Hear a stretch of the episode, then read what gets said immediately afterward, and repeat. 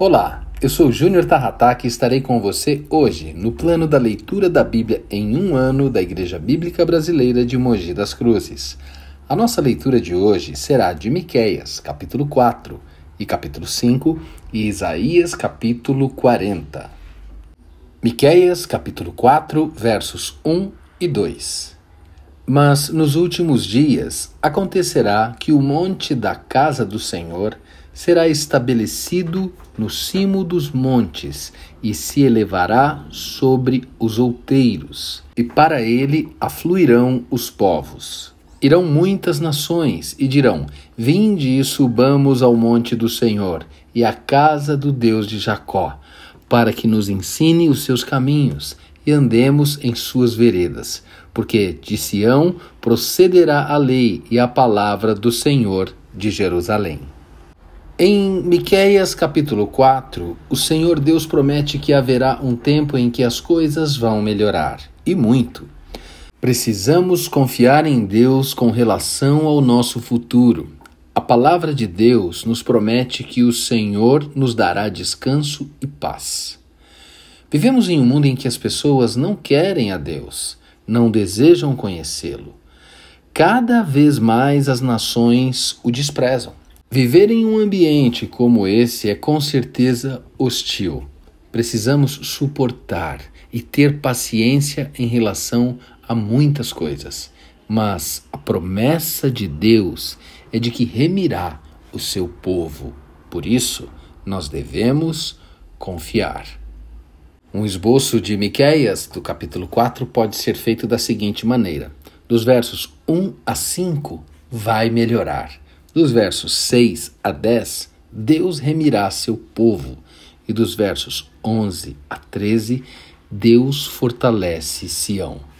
Como vimos até aqui neste resumo, devemos confiar em Deus. Miqueias, capítulo 5, versos 1 e 2. Agora ajunta-te em tropas, ó filhas de tropas, por se há sítio contra nós, ferirão com vara a face do juiz de Israel.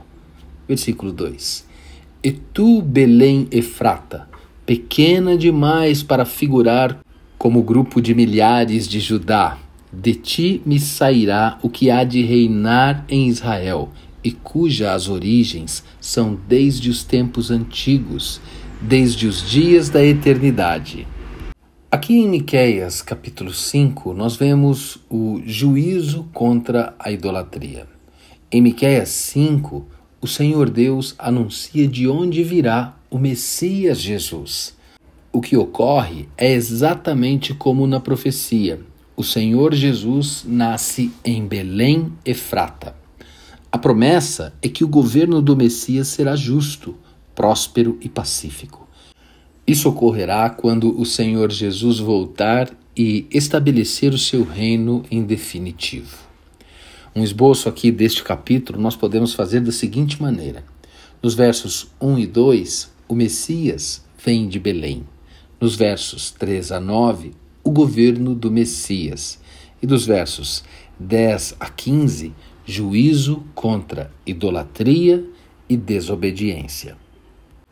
E por fim, que venha o Messias e que se cumpra a profecia final, que ele venha e estabeleça o seu reino. Agora vamos para Isaías no capítulo 40. Capítulo 40, versos 1 e 2. Consolai, consolai o meu povo, diz o vosso Deus.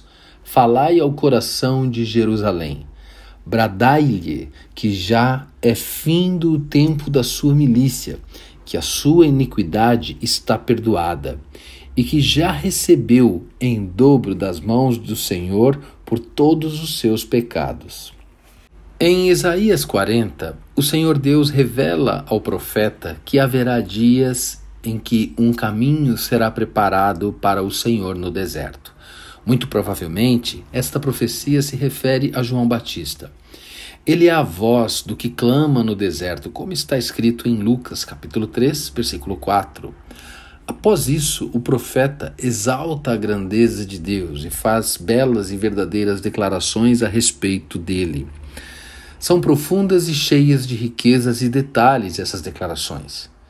É muito bom saber que servimos a um Deus verdadeiro e grande, a um Deus que restaura as forças dos seus servos, como está escrito: Ele fortalece o cansado e dá vigor ao que está sem forças, aqui no versículo 29 de Isaías 40. Um esboço deste capítulo pode ser feito da seguinte maneira: dos versos 1 ao verso 5, um caminho para o Senhor. Dos versos 6 ao 9, clame, um convite ao clamor. Dos versos 10 ao 17, nós vemos a grandeza de Deus.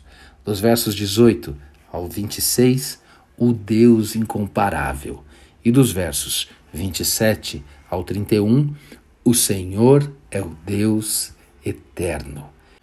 Neste capítulo, dentre outros elementos, nós vemos como Deus é grandioso, como Deus é glorioso, que é o Deus Salvador de Israel. Isto é colocado aqui para encorajar o seu povo que era cativo na Babilônia e passar a ter esperança nele, a confiar nele para sua libertação. Ainda que estivessem extremamente fraco e seus opressores fossem fortes mas era para motivá-los a se converterem a ele e não procurarem outros deuses, pois não há ninguém que possa ser comparado ao precioso Senhor. Para dotar a todos os que recebem as boas novas da redenção de Cristo com um santo respeito e uma santa reverência por Deus.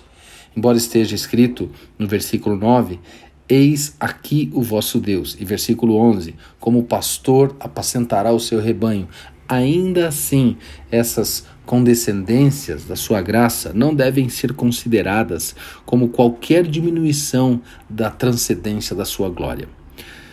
Nós precisamos nos lembrar como grande é o nosso Deus e devemos sim ter respeito a isso. O poder de Deus é ilimitado. O poder de nenhuma criatura pode se comparar ao poder de Deus e muito menos pode combatê-lo. É o que vemos no versículo 12.